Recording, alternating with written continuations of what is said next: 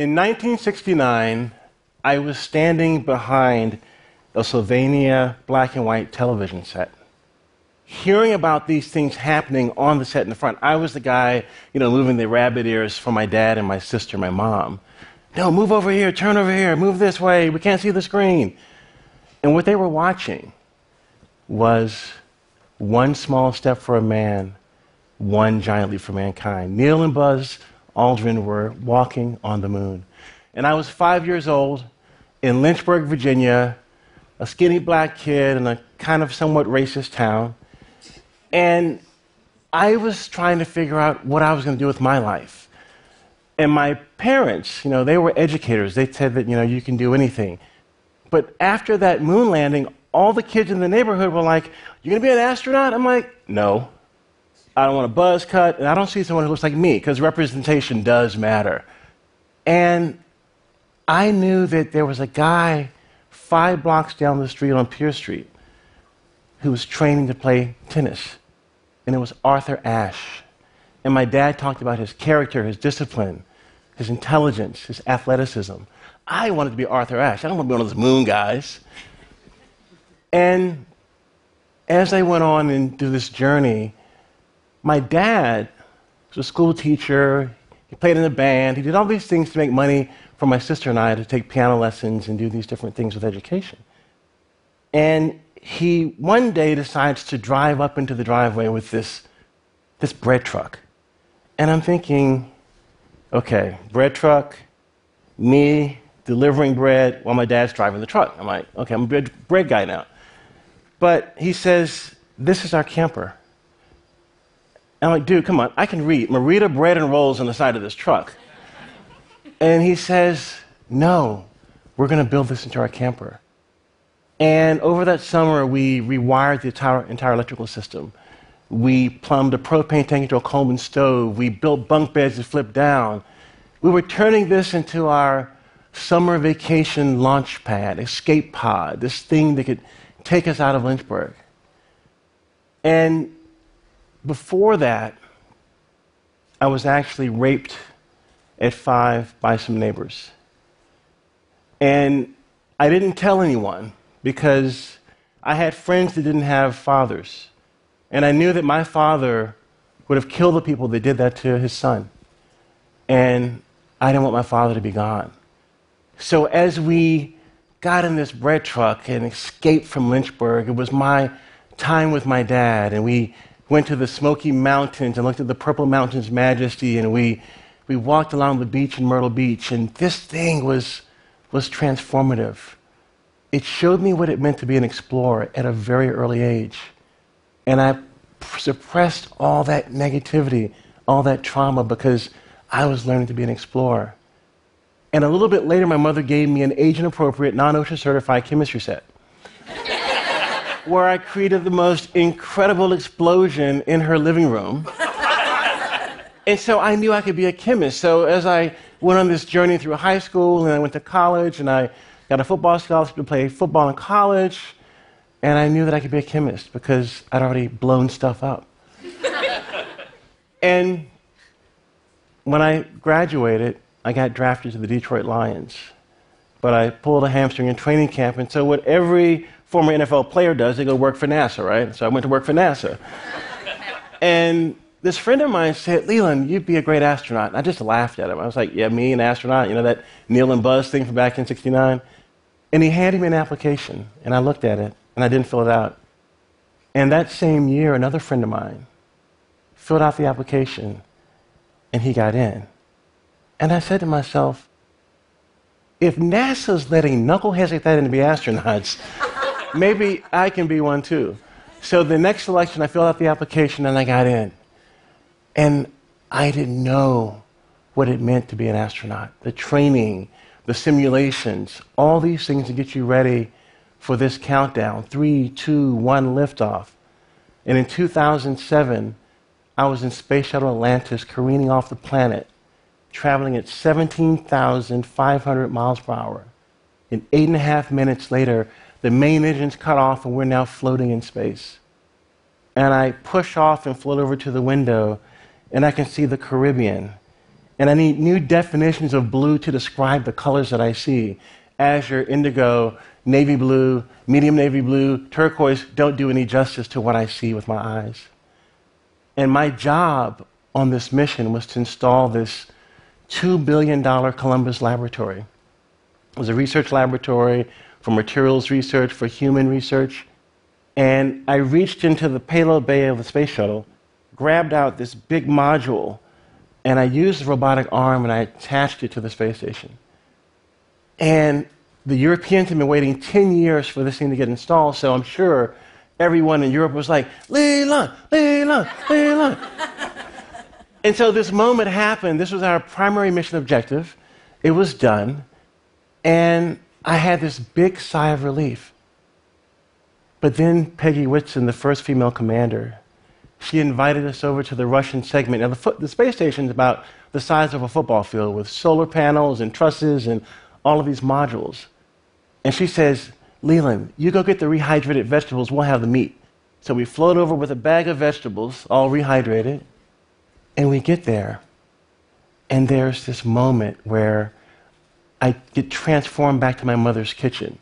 You can smell the beef and barley heating up. You can smell the, the food, the colors. And there are people there from all around the world. It's like a Benetton commercial. You, know, you had African American, Asian American, French, German, Russian, the first female commander, breaking bread at 17,500 miles per hour, going around the planet every 90 minutes, seeing a sunrise and a sunset every 45. And Peggy would say, Hey, Leland, try some of this. And she'd float over to my mouth, I'd catch it, and we'd go back and forth. And we're doing all of this while listening to Sade Smooth Operator. I mean, this is like blowing my mind, you know? And I float over to the window and I look down at the planet and I see all of humanity. And my perspective changes at that moment because I'm flying over Lynchburg, Virginia, my hometown, and my family's probably breaking bread. And five minutes later, we're flying over Paris, where Leo Eyharts is looking down at his parents, probably having some wine and cheese, and Yuri's looking off to Moscow, and they're probably eating borscht or something else. But we're all having this moment where we see our respective families working together as one civilization at 17,500 miles per hour. My perspective shifted cognitively. It changed me. And when I think about being that little skinny boy from sometimes racist Lynchburg, Virginia, I would never have had that, that perspective to think about myself of being an astronaut if my father hadn't taken us on a journey in this radical craft that we built with our own two hands. When I came home, I realized that perspective is something that we all get and we all have. It's just how far do we open up our blinders to see that, that shift and that change? And going back to the space station, I, I think of, you know, Germans and Russians fighting Americans we have these people living and working together white folks, black folks, Russian folks, French folks, you know, all these different people coexisting in harmony as one race. And I think about the colors that I saw, the design of the modules, the way that things fit together, the way that it made us a community, our home. And so when I look up to space now, and I have this newfound perspective on the space station going overhead and looking there, and then looking back at my community and seeing the people that I'm living and working with and coexisting with.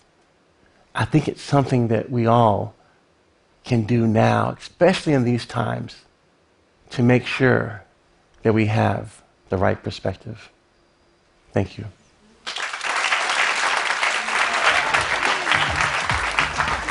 If you don't mind, could I just chat with you for a minute Sure. because they're going to set up some some things here and and I I get to have you all to myself. All Okay. right. you guys don't get to hear this.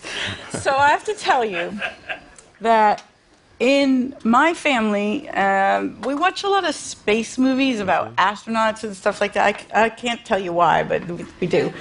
Uh, the, the thing that I wanted to ask you, though, is that I was we were seeing this movie the other day, and um, it was about one of the astronauts, one of your colleagues, and before he went up into space, they actually wrote an obituary. NASA wrote an obituary for him.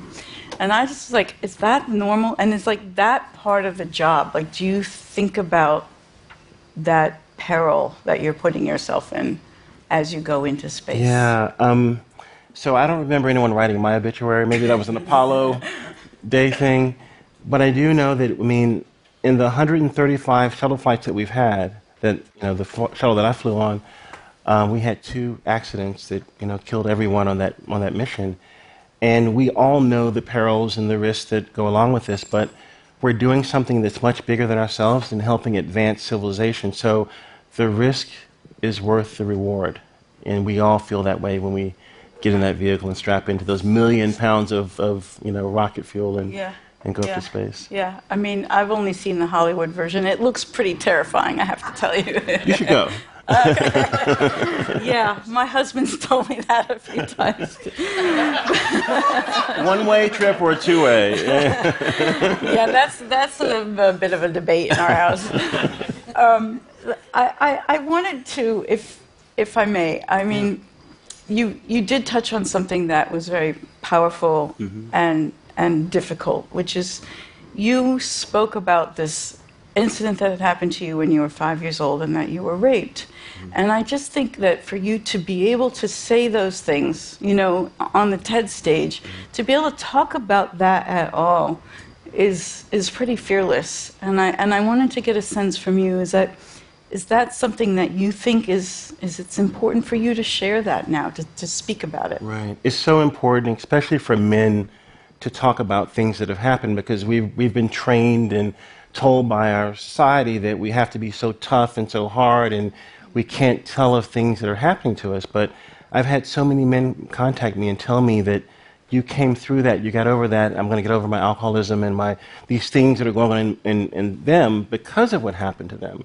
And so we must share these stories. This is part of storytelling to heal us and to make us whole as a, as a community. Yeah. No, that's that's wonderful.